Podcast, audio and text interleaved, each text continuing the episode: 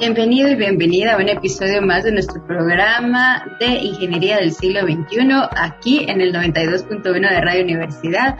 Es un gusto poder acompañarle una vez más a través de esta hermosa frecuencia 92.1 y llegar con usted y compartir estos mensajes, estas informaciones que traemos desde la Facultad de Ingeniería. Quiero hacer extensivo un saludo muy cordial de parte de la decana, la ingeniera Anabela Córdoba, quien agradece la sintonía que usted tiene hacia nuestros diferentes canales de comunicación quiero aprovechar también para enviar un saludo muy, pero muy cordial a la gente que nos está viendo en este live. Por favor, déjennos sus comentarios, sus reacciones y ayúdennos a compartir estos contenidos que son hechos con mucho cariño para ustedes y por ustedes. También a la gente hermosa de la comunidad internacional que nos escucha en nuestro canal de podcast. Gracias por sumarse. La verdad es que nos llena de mucho gusto poder hacer de estas entrevistas, de estas historias mucho, algo mucho más trascendente y que bueno, pues lleguen mucho más allá de las fronteras de nuestro país. Gracias por acompañarnos, gente hermosa. Bienvenido y bienvenida a este episodio. Quiero comentarles que hoy tenemos del otro lado de la pantalla, está por allí nuestro invitado y yo creo que mucha gente conoce a nuestro invitado. Es muy famoso en la Escuela de Ingeniería Química, la verdad. Y como estamos en el mes en el que estamos conmemorando el día pues, de, ingeniero químico. Felicitaciones, ingeniero. Sabemos que acaba de pasar el día. Bienvenido, es un gusto que nos acompañe. Muchas gracias, gracias por la invitación. Pues para mí un placer siempre estar acá, ¿verdad? Eh, yo lo veo como una parte de docencia también, porque a la larga es, es dar un conocimiento, ¿verdad? Aunque, aunque en diferente forma, pero eh, una parte de docencia que es lo que me encanta. Entonces, pues ahí estoy a las órdenes y con este tema interesante, la verdad. Así es, y es que hoy pues eh, nuestro invitado, vamos a contarle un poquito acerca de él. Estuvo con nosotros el año pasado hablando acerca de los laboratorios y hoy la verdad estamos muy contentos y complacidos de contar con él. Como ustedes sabrán, pues nuestro invitado es eh, ingeniero químico, tiene un cierre de pensión también en una, una doble ingeniería, en ingeniería industrial. Ha trabajado en la industria de alimentos, también estuvo desarrollándose en el área de, de la parte de, de, industrial, como me decía él, eh, en el área de capacitación en, en la banca, también desde el 2012 pues ingresó como docente en el área de estadística y finalmente en 2018 ingresa como docente a la Escuela de Ingeniería Química y pues ahora forma parte del de, área de investigación de la Escuela de Ingeniería Química en DTI y hoy viene a platicar con nosotros de un tema sumamente interesante y es que nos va a hablar sobre la nanotecnología en alimentos, ¿verdad? Eh, sabemos que la nanotecnología en el mundo alimentario pues tiene muchísimas aplicaciones, pero más adelante el, el ingeniero nos va a ir comentando. Vamos a empezar, como decimos eh, siempre, cuando tenemos términos como este, eh, definamos, ¿verdad, ingeniero? ¿En qué consiste la, la nanotecnología? Explíquenos. Muy bien, sí, yo creo que primero tenemos que definir esto antes de, de pasar a lo específico. Pues eh, como su nombre lo indica, ¿verdad? Nanotecnología. Entonces ahí tenemos el prefijo nano. En primer lugar, recordemos que el prefijo nano significa una millonésima parte. Digamos, si nosotros decimos un nanómetro, es una millonésima parte de un metro. Entonces solo ahí estamos diciendo que es algo a escala muy, muy, muy pequeñita. Entonces, la nanotecnología estudia y trabaja generalmente con estructuras y materiales que tienen un tamaño aproximado entre 1 a 100 nanómetros, o sea, microscópico, ¿verdad? Eso es lo primero que tenemos que definir. Y pues mm, el interés de la nanotecnología radica en que ese pequeño tamañito hace que las propiedades físicas y químicas sean significativamente diferentes a las que se trabajan a mayor escala. Entonces, esto es lo primero que tenemos que tener claro, que al hablar nosotros de nanotecnología, son diferentes las propiedades a las que conocemos con objetos grandes, por decirlo así, ¿verdad? Objetos grandes son los que nosotros podemos ver en este caso, aunque sea pequeñito, pero vamos a situarnos entonces en objetos que sean entre 1 a 100 nanómetros. Entonces, eh, pues lo que pasa ahora con la, nanotecnología es que, que, esta, que esta rama, esta rama eh, es nueva, no tiene, tiene un poquito más de 10 años de, de estar en, eh, o sea, eso para la ciencia es súper moderno, ¿verdad? Tener, tener 10 años es, es algo innovador para la ciencia y promete estar entre los campos de mayor innovación durante largo tiempo. Ahorita está en pañales, está empezando, pero ya, ya tiene incursión, ya tiene una incursión bastante, bastante grande, ¿verdad? Y entonces, como decíamos que las propiedades químicas y físicas son diferentes, entonces lo que, lo que hace la, la nanotecnología es que permite controlar y modificar la materia y los sistemas a escala nanométrica. ¿Con qué interés o con qué objetivo? Pues con el objetivo de modificar significativamente las características respecto a las observadas a escala macroscópica. Entonces ese va a ser el objeto de la nanotecnología, ¿verdad? Entonces ahí estamos como definiendo. Ingeniero, para dejar un poquito más claro cuáles son como las diferencias entre una eh, nano, un nanomaterial y una nanopartícula, ¿verdad? Muy bien. Sí, aquí hay dos términos que hablamos y que tenemos que conocer al hablar de nanotecnología. Por una parte tenemos el nanomaterial y por otra tenemos la nanopartícula. Bueno, vamos a, primero definamos el nanomaterial. Eh, pues la Comisión Europea eh, dice o recomienda considerar un nanomaterial como aquel material natural o manufacturado, importante, ¿verdad? Porque ahí estamos natural o manufacturado que está en la naturaleza o que se creó, eh, que tiene 50% o más de partículas con tamaño nano, o sea, con partículas en el orden de 1 a 100 nanómetros, lo que habíamos dicho. Así, pero de una vez que ni se mira. y para, para que tengan una idea, un cabello no sería una partícula nano, sino una, un cabello sería una partícula macro. Imagínense, un cabello es muchísimo más grande que una partícula nano. Entonces ahí, ahí estamos ya situándonos en esto. Bueno, entonces eso es un nanomaterial. Y eso, eso dice la Comisión Europea. La ISO da, da otra definición. La ISO dice que son materiales que tienen alguna dimensión externa a escala nano, o sea, un nanoobjeto, ¿verdad? Eh, o que tiene una estructura interna o superficial a una nanoescala, ¿verdad? O sea, una nanoestructura. Entonces, esa es la definición que da la ISO. La ISO la da un poquito más difícil. La Comisión Europea la da un poquito más digerible, ¿verdad? Eh, bueno, entonces se les llama NMS. Fíjense, nanomateriales, los NMS. Entonces, lo que habíamos dicho es que diferían eh, como siempre, ¿verdad? Lo que dijimos es que diferían en sus propiedades físicas, químicas o biológicas de una sustancia a escala normal, grande. ¿Por qué? ¿Por qué pasa esto? Eh, ya hablando desde el punto de vista químico, y aquí sí ya nos vamos a ir un poquito más, más científicos, pero para ahondar un poquito, eh, lo que pasa es de que tienen este tamaño pequeño combinado con una energía superficial. Ustedes saben que, que hay una energía superficial y entonces hay una cantidad de átomos en el ambiente, ¿verdad? En la superficie externa del material. Y esto contrasta con la cantidad reducida que hay en el interior. Entonces, ¿qué es lo que sucede aquí desde el punto de vista químico y de la física cuántica? Eh, los electrones del material se distribuyen en distintos niveles energéticos. Hay distintos niveles energéticos adentro, ¿verdad? Esta es a escala microscópica definitivamente y entonces generan una estructura electrónica diferente a la original. Entonces ahí está, ahí es donde, donde entramos con los nanomateriales, que tienen una estructura diferente a la original. Y volvemos a que modifica las propiedades eléctricas, ópticas y magnéticas del material. Eso es con respecto a los nanomateriales, a los NMS. Pero ahora definamos las nanopartículas, que ahora se les llama NPS.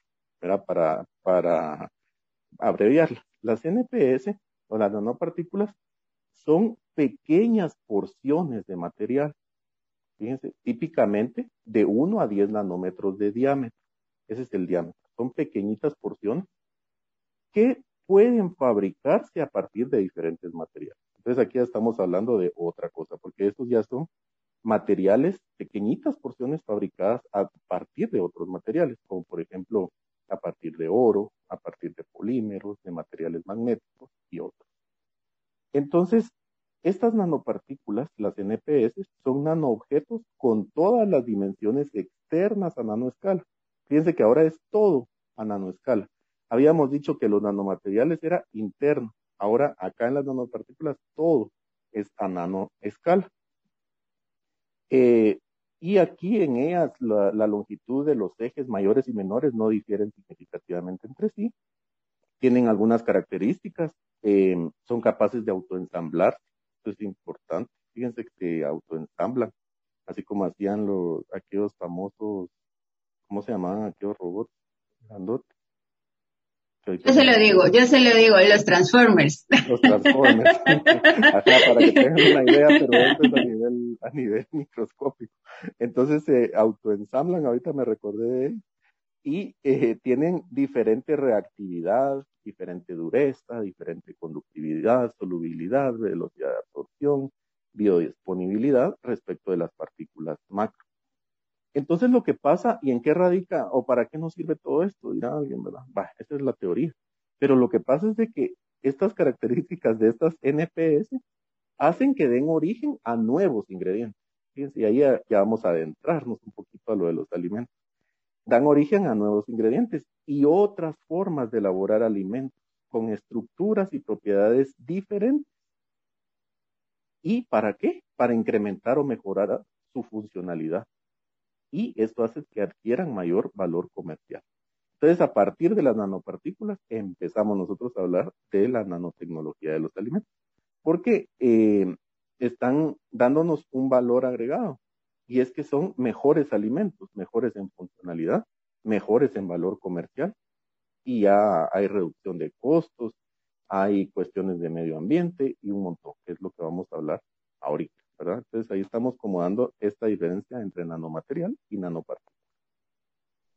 Muchas gracias, ingeniero. Es que ahora justo eh, que usted estaba explicando esto de las nanopartículas y los nanomateriales y cuáles eran como las diferencias en cada una de, de ellos, yo me imaginaba, porque como usted dice, que las nanopartículas pues se ensamblan, tienen esta capacidad de autoensamblarse, ¿verdad?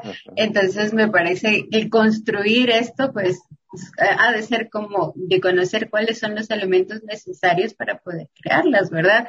Cómo las hace, cómo las combinamos para que se dé esta, esta integración tan bonita que pues lo que yo digo es que para la siguiente entrevista, Inge, vamos a, invitar a, a, la, a la ingeniera Hilda, ¿verdad? Palmieri, para que juntos hablemos, porque justo con ella, ella coordina la maestría en, en alimentos, ¿verdad? Y, y ahora que usted está hablando de innovación, yo creo que va a salir una charla muy, pero muy, muy jugosa de esto y vamos a aprender muchísimo. Pero ahora sí, vámonos al tema de la nanotecnología en los alimentos. ¿verdad? Veamos entonces eh, por qué es importante incluir esta, esta, estos nuevos, esta nueva ciencia, estos nuevos descubrimientos en, en la industria alimentaria. Pues es bastante importante porque como ya introdujimos, ¿verdad? Primero con lo del valor comercial y el valor nutrimental. Entonces ahí empezamos.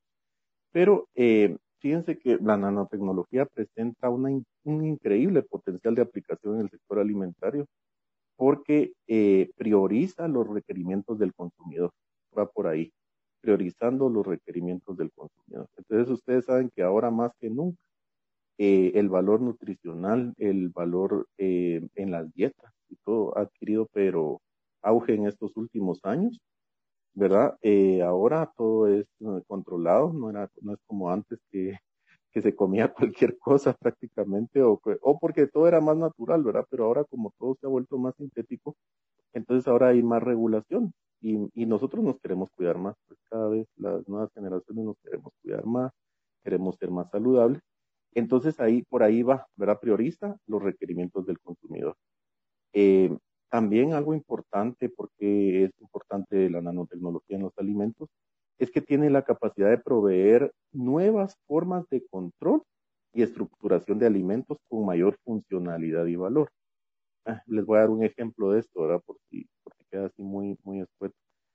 Por ejemplo, aporta propiedades funcionales mejoradas. Digamos, pongamos un ejemplo de un alimento con bajo contenido en sodio. Ustedes saben que muchas personas eh, se les dice que tienen que reducir sus cantidades de sodio, ¿verdad? Por problemas de presión arterial, etcétera, colesterol, etcétera. Eso ya es medicina, pero bueno. Entonces, ¿qué pasa, por ejemplo, con, un, con la nanotecnología de los alimentos? Pues nos provee un alimento con bajo contenido en sodio, pero que de un sabor salado.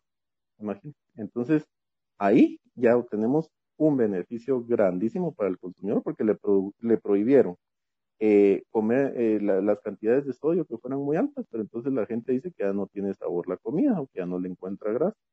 Pero en la nanotecnología nos permite tener un alimento con bajo contenido en sodio, pero con un sabor salado. Entonces ahí es algo importante. Eh, lo que yo, lo que yo daría porque mis aceitunas estuvieran con un nivel bajo en sodio, porque solo me puedo comer cuatro, por el amor de Dios, imagínense. Pero bueno. Imagínate las alcaparras, por ejemplo. Ay, sí, qué rico. Ay, sí. Sí, muy bien, exacto. Ahí viste un ejemplo claro, ¿verdad? Entonces, que, que podría contribuir. No sé si ahorita ya hay ya están en la industria de las aceitunas, eso lo desconozco, pero, pero sí va por ahí. Otra cosa podría contribuir a la mejora, eh, contribuye a la mejora en el control de la calidad de, espumantes y emulsión, ¿verdad? Que es una industria también bastante grande. Eh, también eh, hay, hay campos de aplicación en la formación de nanopartículas, nanoemulsiones, nanocápsulas. Y esto, fíjense que mejora el valor nutricional de, de los productos.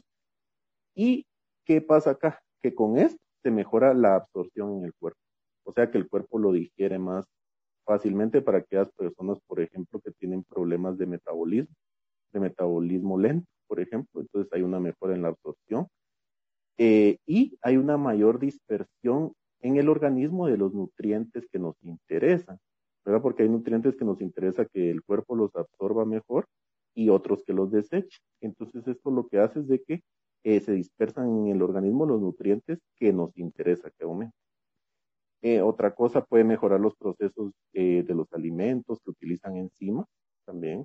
Recuérdense que hay alimentos que, utilizan enzimas para producir beneficios para la salud a largo plazo. otra cosa es que la nanotecnología de los alimentos tiene la capacidad de medir, modelar y controlar materiales pequeños a niveles atómicos y moleculares. Es un poquito más elevado, ya eso ya sería explicarlo más ampliamente. Y pues otra, como última que les digo ahorita como último ejemplo, es que ha avanzado mucho en la seguridad alimentaria. Y esto es bien importante porque eh, tenemos envases ahora alimenticios con menor riesgo de migraciones tóxicas al alimento o sea que no se contamine el alimento por el tipo de envase. Esto es un avance importante en la nanotecnología.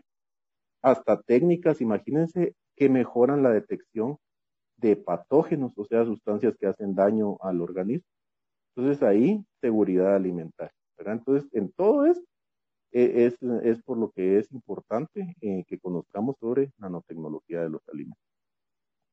Sí, y es que, bueno, hablábamos un poco ahorita que, que mencioné el tema de seguridad alimentaria, ¿verdad? Eh, pues hay mucho, se dice mucho, sobre todo en países como los nuestros que son eh, en vías de desarrollo y, donde pues hay muchísimas cosas que, que, que tenemos, ¿verdad? Eh, sin embargo, no está la tecnología desarrollada para pues, hacer el aprovechamiento óptimo de estos recursos como frutas, verduras, ¿verdad? Que pudieran eh, incluirse dentro, porque a veces es como, eh, es como irónico, no sé si decirlo de esta manera, que teniendo tanto, pues a veces nos estemos muriendo de hambre, ¿verdad? Todo por el hecho de que no tenemos eh, pues esas tecnologías desarrolladas para, para aplicarla. Y usted decía algo muy, muy interesante, ¿verdad? Eh, con, con respecto a esto de, la nanotecnología en los alimentos, ¿verdad? En el mundo, en el mundo alimentario, ¿verdad? Desde aplicaciones en, en áreas como calidad, la seguridad alimentaria y en el desarrollo de nuevos productos y también en el envasado, ¿verdad? Que son como las áreas de aplicación y que pues está aportando como usted bien lo mencionó, pues mejoras funcionales, ¿verdad? Em, también lo, del sodio me parece increíble, ¿verdad? ya yo quiero, por favor, mis aceitunas que ya no tengan tanto sodio. Pero bueno, esto es un decir. Entonces, eh, vamos a, a, la siguiente pregunta y eh, qué áreas ah, actualmente están utilizando nanotecnología, en la industria de alimentos.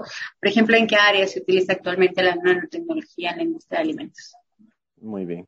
Eh, sí, primero en el área de los envases. Eh, se le llama envases inteligentes, se le llama ahora, eh, porque reaccionan positivamente con el medio ambiente. Fíjense, ahí ya, tocamos otro tema que es lo de medio ambiente, pero va de la mano envases inteligentes que reaccionan con el medio ambiente. Esa es un área importantísima que está, que está empezando.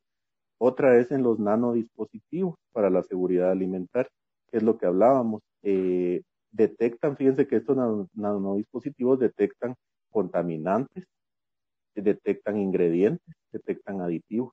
Por ejemplo, eh, y vamos a ver aquí un ejemplo para que, para que estemos más familiarizados.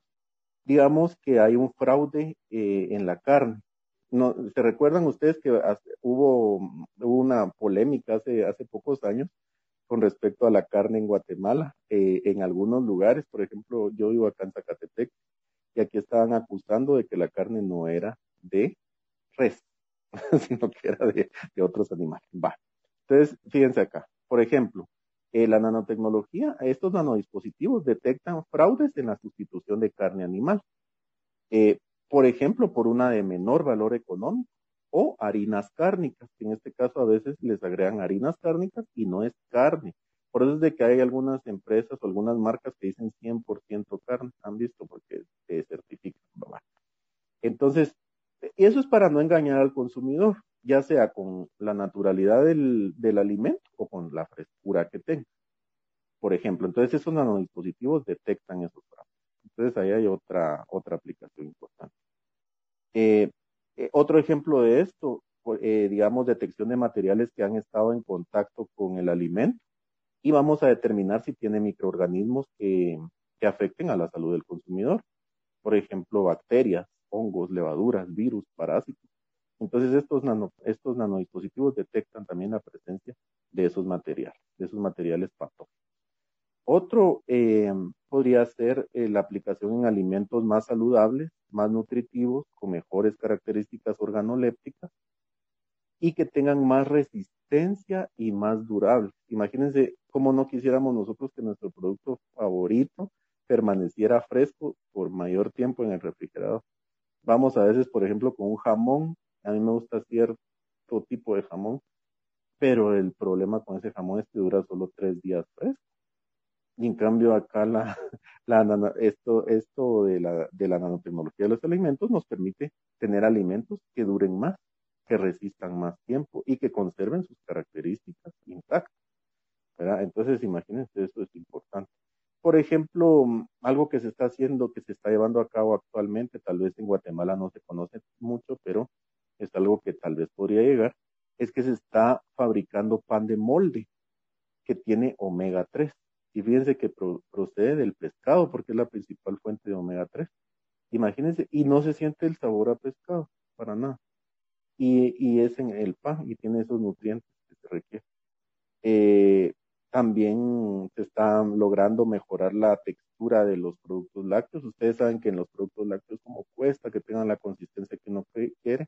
El queso, por ejemplo, a veces el queso no está como uno quisiera, el queso duro el queso fresco no parece fresco, sino que parece de capas, ah, bueno, un montón de cosas. Entonces esto, mejorar la textura de productos lácteos. Y otra cosa importante, el control de los olores en los alimentos. Imagínense, eh, eh, el olor en un alimento es importantísimo porque a uno, a uno le entra por el olor muchas veces la gana de comer un alimento, porque si huele mal, no, ya no, ya no nos lo vamos a comer, ¿verdad?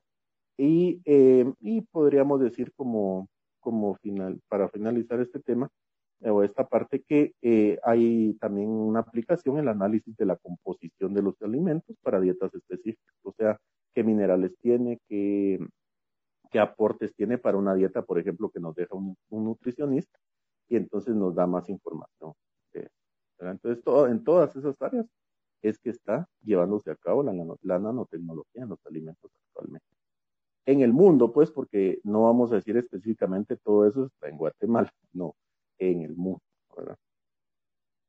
Sí, sí, pero yo creo que pues de ahí es que venimos y heredamos estas, estas buenas prácticas, ¿verdad? Y esta forma de, de reinventar. Y bueno, ahorita que decía, mencionó varios aspectos, pero por ejemplo el tema del medio ambiente, yo creo que tenemos encima tanto esto del uso de de reducir, de llegar a la, al, al círculo, ¿verdad? De, de, de cero reducciones y tal, que cuando vemos, yo creo que es como la, la carga para los científicos, para la gente que se dedica a la investigación, eh, de estar eh, innovando o descubriendo nuevas cosas para que pues podamos seguir en esta en este camino y que el mundo siga no un poco más de tiempo después de todo lo que ha pasado antes verdad con estas cuestiones verdad me parece interesante. Y pues aunque es una ciencia como usted la mencionó joven yo creo que viene en un gran momento de la historia de la humanidad porque nos, nos viene a ayudar realmente con muchas cosas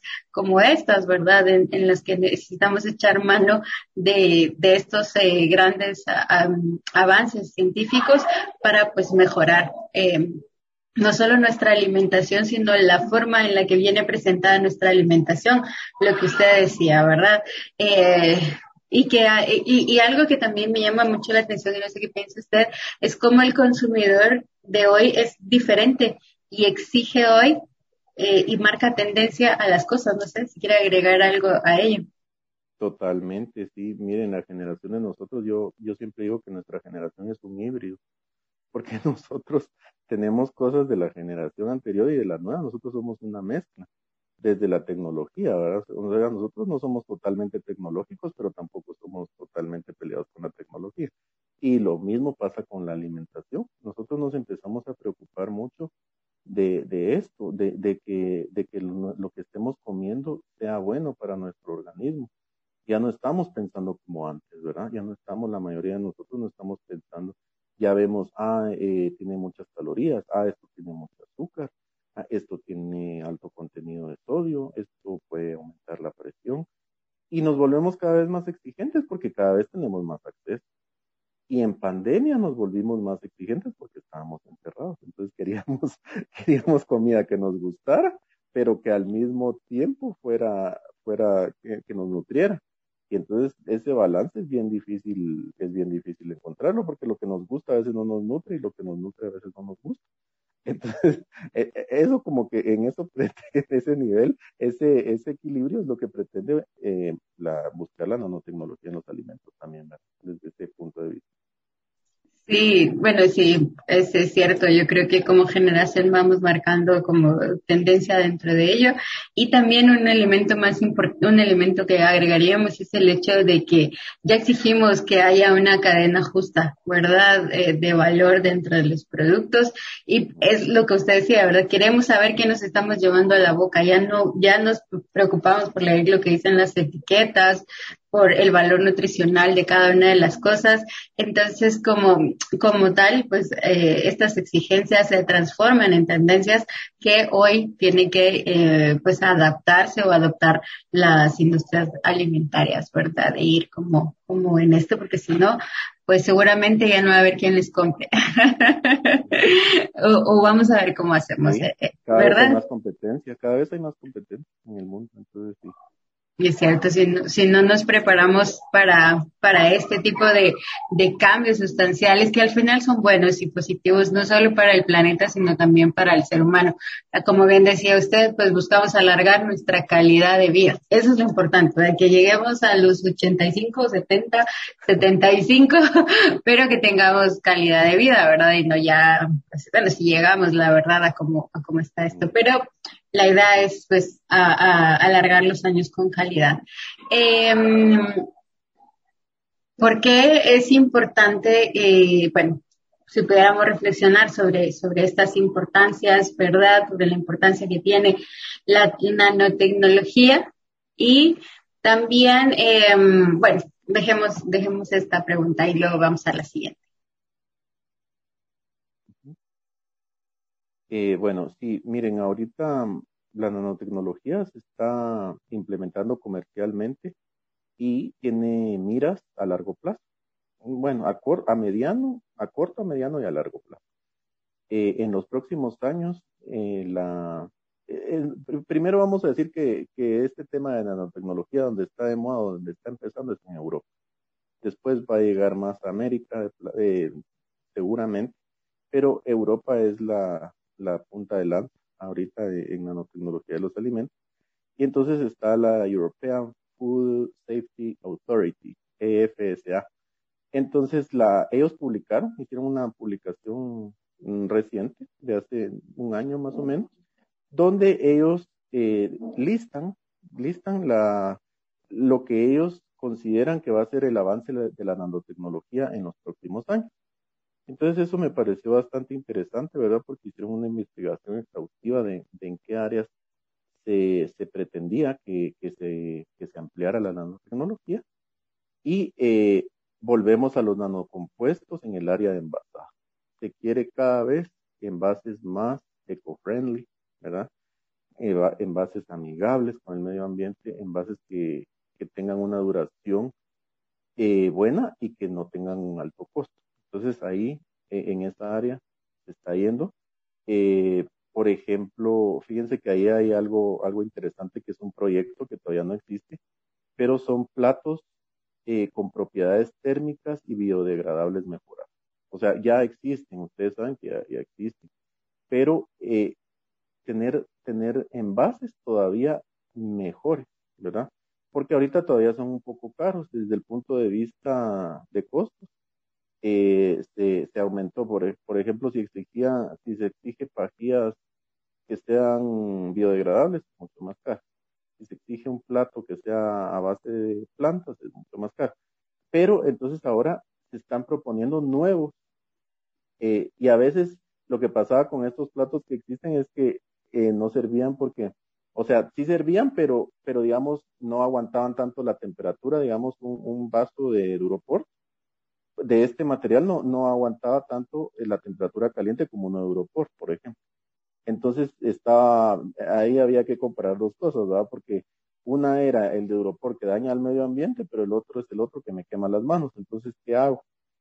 entonces, por ejemplo, se están proponiendo envases más resistentes y que sean amigables con el medio ambiente, por ejemplo, ¿verdad? Eh, también el tema de los nanosensores, que decíamos, ¿verdad? Para detectar la seguridad alimentaria. Eh, incluso se quiere que estimen la vida útil y la frescura del alimento. Imagínense que usted pueda con un nanosensor que le diga cuánto tiempo le queda de vida a su alimento en óptimas condiciones. Imagínense que nos dijera eso el alimento, que pudiéramos nosotros saber, ah, le queda, o que nos recordara, tu yogurt vence en un día, cómetelo por ejemplo. Imagínense eso, eso no existe todavía, pues, o sea, no tenemos esa, esa, esa clase de alerta, por ejemplo, ¿verdad? Eh, imagínense otro que neutralizara olores. Por ejemplo, no sé si se han dado cuenta que en la refrigeradora a veces algunos alimentos adquieren otro olor que no queremos, ¿verdad? Se mezcla. Vale. Entonces imagínense que hubiera un nanosensor que hiciera que el, se neutralizara ese olor para que nosotros al momento de, adquirir el alimento fuera mejor. Entonces, eso se tiene, en, se, se tiene eh, como un proyecto a mediano plazo.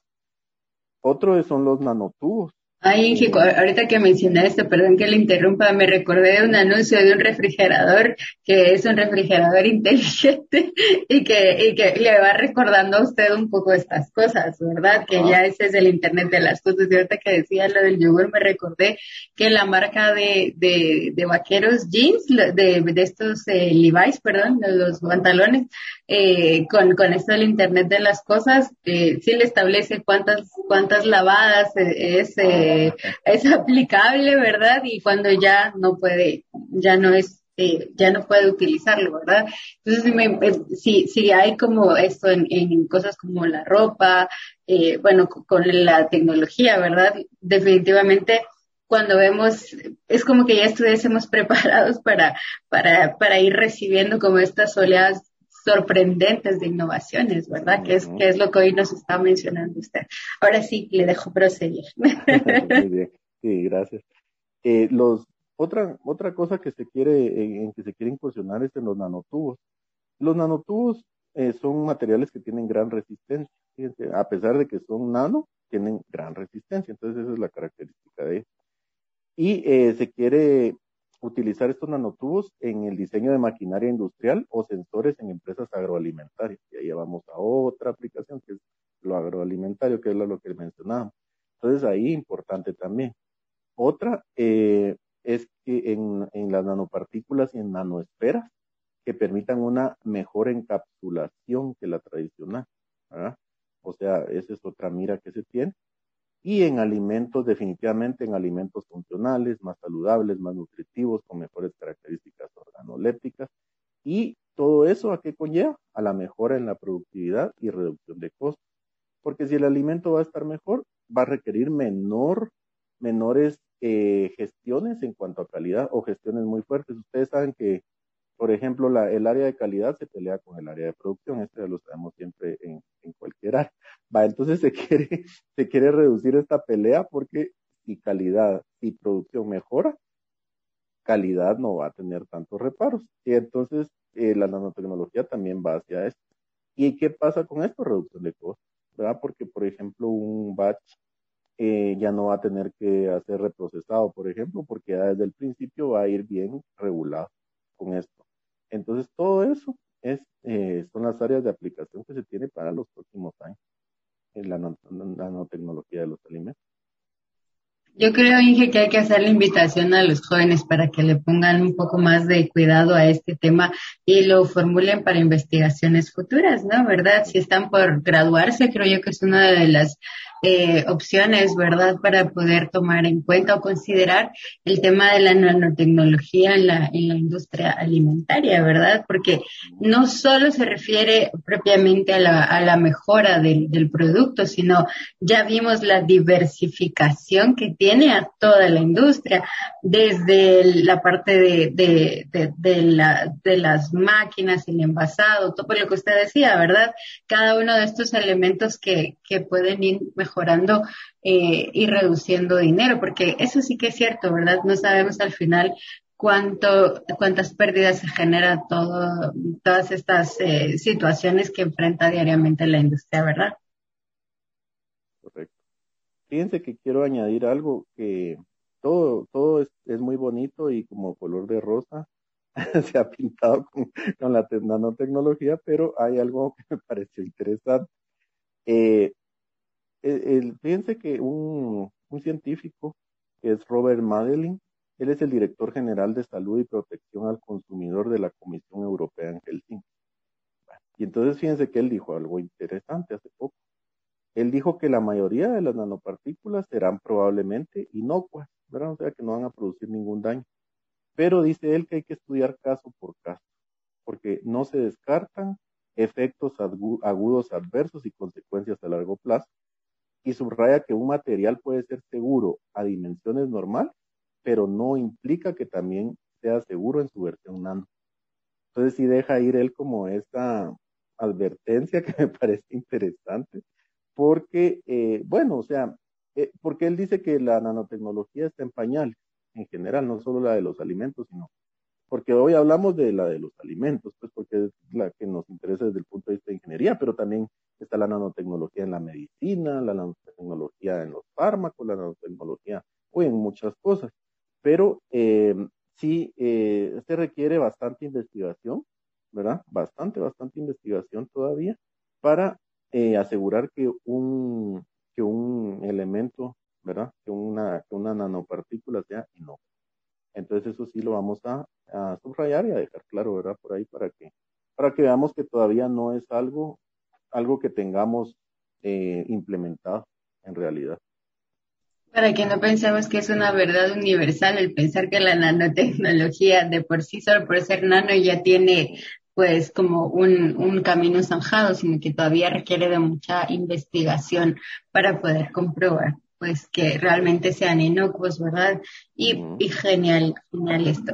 Y que yo no sé por qué cada vez que tenemos conversaciones tan bonitas como este, tan chulas, digo yo, con gente tan, tan agradable, este, se nos va el tiempo como agua entre las manos. Pero eh, yo no he sentido estos minutos eh, durante el desarrollo de la entrevista. Y para finalizar, me gustaría que pues pudieran, no sé, como hacer una reflexión mm, general sobre lo que hemos abordado hoy. Hoy estuvimos hablando sobre la nanotecnología en la industria de alimentos, ¿verdad? Y nos acompañó Allí lo ve usted del otro lado. Allí está nuestro invitado, el ingeniero Ricardo Díaz Papa, que les digo que ustedes lo conocen porque es catedrático de la Escuela de Ingeniería Química y seguramente se han topado con él, ya sea virtual o presencialmente, ¿verdad? por ahí están, ahí van, van a reconocerlo muchos, entonces nos gustaría que por favor pudiéramos concluir este conversatorio, esta charla, pues con, con estas palabras, ingeniero. Sí, muy bien, pues primero gracias, ¿verdad? Gracias por la invitación porque son temas muy bonitos y a mí me pareció súper interesante hablar de nanotecnología de los alimentos porque es algo de lo que no se ha hablado mucho. O sea, es algo realmente nuevo. Eh, si bien no soy experto, pero sí traté de meterme como que a, dar una, una clase desde, desde lo inicial, ¿verdad? Desde que es un nanomaterial hasta llegar después a las aplicaciones pero eh, sí, lo que, lo que tú decías, instar a los alumnos eh, a que investiguen más sobre este tema. Fíjense que este tema es muy innovador y por ahí les doy la recomendación. Yo di el seminario de investigación el semestre anterior, este semestre por diferentes motivos no lo pude impartir, pero, por ejemplo, esos son temas de tesis muy, muy, muy importantes y que requieren de mucha investigación. Entonces, eso sería un aporte genial que lo hiciéramos a conciencia como estudiantes si les gusta esa rama, ¿verdad? Yo sé que no están estudiando ingeniería en los alimentos porque en la USAC no tenemos esta, esta especialidad, lo hay en otras universidades, pero sí es algo que va de la mano de la ingeniería química y también de la ambiental, porque ya vimos que por ahí toca parte de la ingeniería ambiental hasta de la industrial. Entonces, eh, yo sí, yo sí les diría a los estudiantes que eh, se metan en este tema tan interesante para que hagan un aporte en nuestro país y quién sabe, ustedes pueden ser los próximos expertos en nanotecnología que van a venir a darnos las charlas y que van a ser los que después van a venir a innovar o que van a, a, a, crear en Guatemala alguna de estas aplicaciones tangibles que tanto queremos, ¿verdad? Entonces, imagínense que ustedes sean los próximos científicos en nanotecnología en Guatemala. Sería genial. O sea, y algo muy bonito es ver, por ejemplo, que un alumno que uno tuvo que ahora destaque o que ahora brille. A mí me encanta ver eso, ¿va? porque eso, eso es lo que uno quiere, realmente que, que, que contribuir con un granito, uno tiene un granito de arena como docente, pero, pero motivar a esas nuevas generaciones que tienen tanto potencial, que tienen tantas ideas frescas, que tienen tanto, tanto acceso a la tecnología, pues que se vayan por ahí. Y entonces yo les hago la invitación a que vayan por esa, esa área que, que está muy poco explotada en nuestro país y que tiene mucho de dónde de dónde da. Sí, yo creo que como bien menciona nuestro invitado, pues es una opción bastante viable, eh, no solo para el tema de, investigación en el área química, sino también puede ser industrial, ¿verdad, ingeniero? Eh, donde podemos abordar pues esta, esta interesante, eh, este interesante tema.